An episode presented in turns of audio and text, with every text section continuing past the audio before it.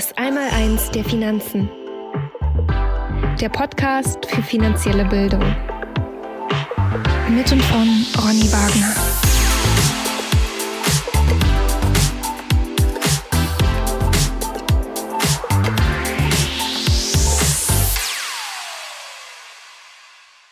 Herzlich willkommen zum Podcast Das Einmaleins der Finanzen. Mein Name ist Ronny Wagner und heute geht es um das Thema David gegen Goliath wird die Geschichte diesmal anders ausgehen. Gleich geht's los.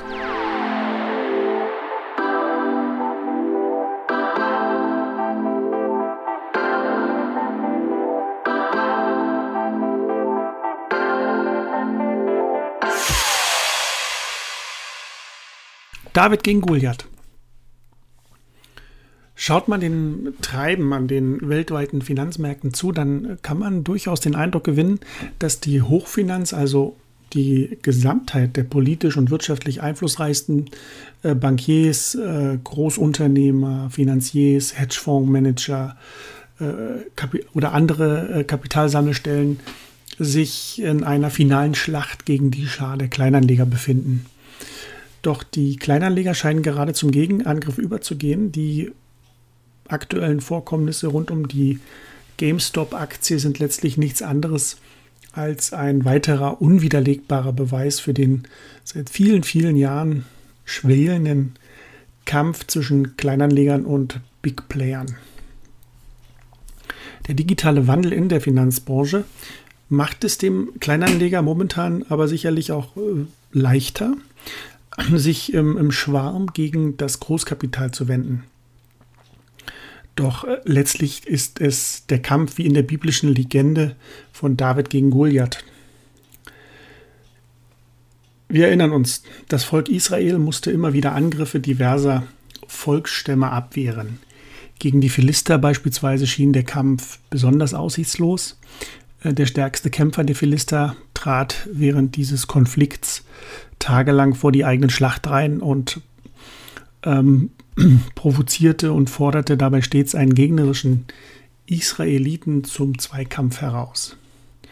Doch traute sich keiner gegen diesen scheinbar unbezwingbaren und kampferprobten Giganten anzutreten. Schlussendlich fasste sich aber der junge Hirte David schließlich ein Herz und äh, nahm letztlich den Kampf gegen Goliath auf. Er verzichtete dabei bewusst auf Schwert, Schild und Rüstung und erledigte den Gegner mit einer Steinschleuder und einem Kieselstein.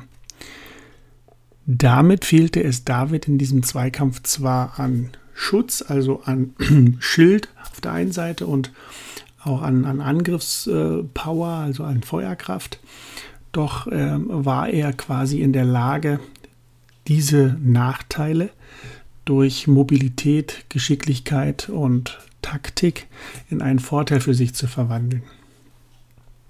Wenn heute von äh, David gegen Goliath äh, gesprochen wird, vergessen die meisten Menschen aber, dass die Konsequenz dieses Aufeinandertreffens äh, war, dass am Ende Goliath tot ist. Also der äh, kleine David diesen Zweikampf für sich entscheiden konnte.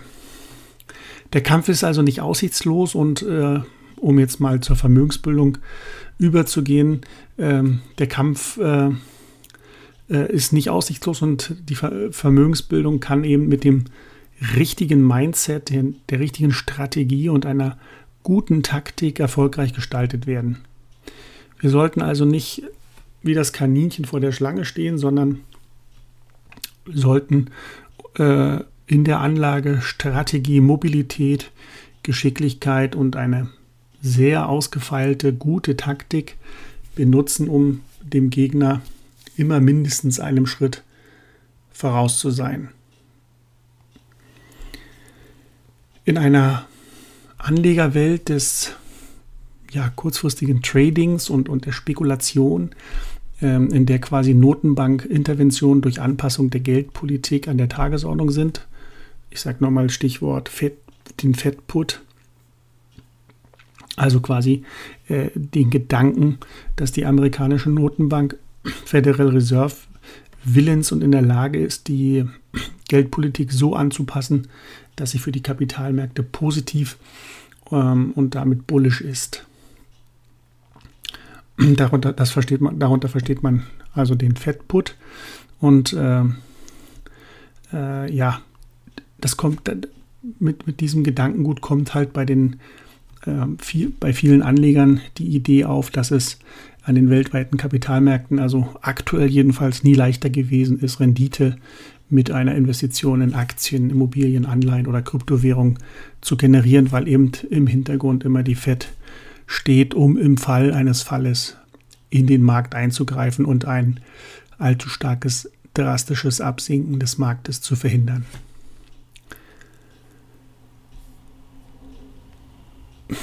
die, sie werden natürlich durch den, also die Anleger werden natürlich durch den Nullzins und die stetig steigenden Inflationsraten äh, in diese riskanten Assetklassen und Anlagesegmente gedrängt, weil es eben mangels Alternativen äh, quasi auch notwendig geworden ist, vor allem aufgrund der steigenden Inflationsraten hier äh, eben zu versuchen, die Inflation ein Stück weit auszugleichen und mit Anlageinstrumenten zu operieren, die es ermöglichen, zumindest dort einen Teil des Verlustes des Geldwertes auszugleichen. Doch es ist Vorsicht angesagt. Nichts im Leben ist umsonst, also es gibt dieses risikolose Investment nicht. Diese alte Volksweisheit, also dieses Nichts ist im Leben umsonst, die ist in den USA unter dem sicherlich etwas holprigen Akronym Tanztafel bekannt und steht für There ain't no such thing as a free lunch. Und dieses Sprichwort geht eben zurück auf die kostenlosen Mittagsmenüs, die im 19. Jahrhundert in, in Saloons, Saloons in ganz Nordamerika ausgegeben wurden. Und die Hoffnung der Wirte, die das gemacht haben, war, dass die zusätzlich angezogene Klientel durch dieses kostenlose Mittagessen eben dann trotzdem Geld ausgegeben haben oder mehr Geld ausgegeben, äh, beispielsweise bei den Getränken. Und die Wirte versuchten eben die, die, die durch das kostenlose Mittagessen anfallenden Kosten dadurch eben durch eben einen Verkauf an anderer Stelle äh, mehr als auszugleichen. Der Haken eben dieser Gratismahlzeit letztendlich hat immer jemand die Kosten für, ein, für etwas vermeintlich kostenloses zu tragen. Ähm, unter Umständen eben auch der, der in den Genuss dieser, dieses Geschenkes gekommen ist. Also ist ganz wichtig, es gibt diese kostenlose oder diese risikofreie Anlage. Die gibt es eben nicht. Alles ist mit Risiko verbunden.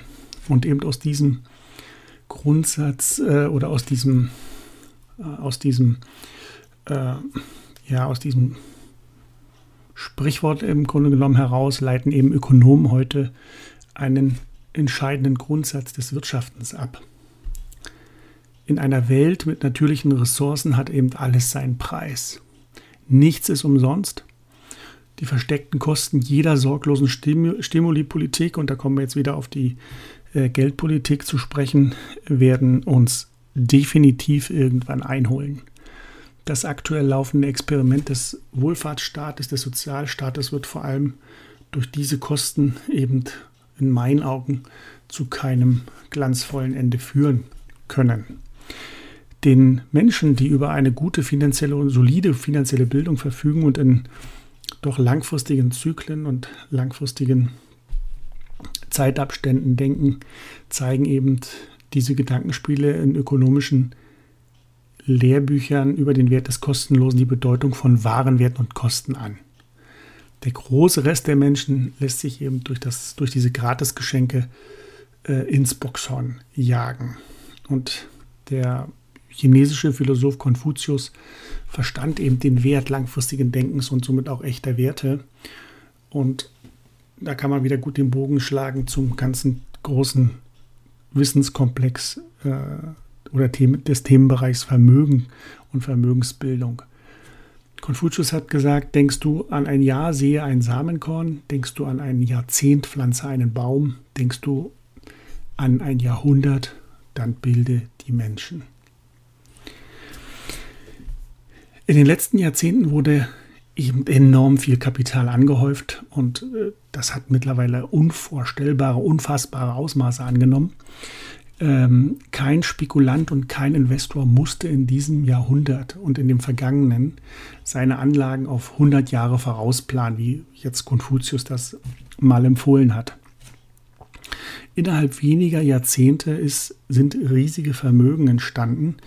Ähm, und da kann man sich zum Beispiel mal die reichsten Amerikaner von heute anschauen.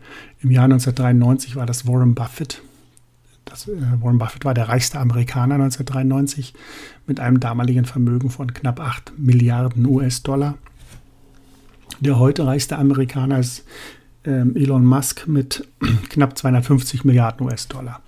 Das heißt, nach weniger als 30 Jahren liegt das Vermögen des heute reichsten Amerikaners beim 31-fachen des Vermögens des reichsten Amerikaners von vor 30 Jahren.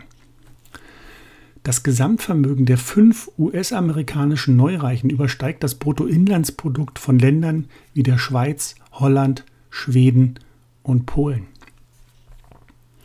Es ist einfach unglaublich, dass die Gründer von fünf Unternehmen, welche weniger als 30 Jahre existieren, wohlgemerkt, mittlerweile mehr Vermögen angehäuft haben als Länder die teilweise über 1000 Jahre alt sind und diese dann im Jahr als Bruttoinlandsprodukt erwirtschaften.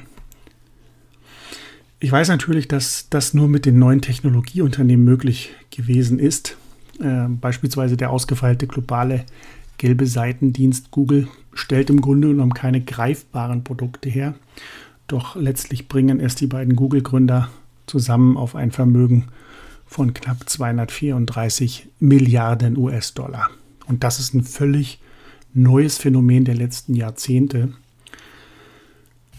Wie alle neuen und innovativen Sektoren werden diese Technologieunternehmen aus meiner Sicht dasselbe Schicksal erleiden, das die meisten führenden Industriezweige im Verlaufe der Geschichte erlitten haben.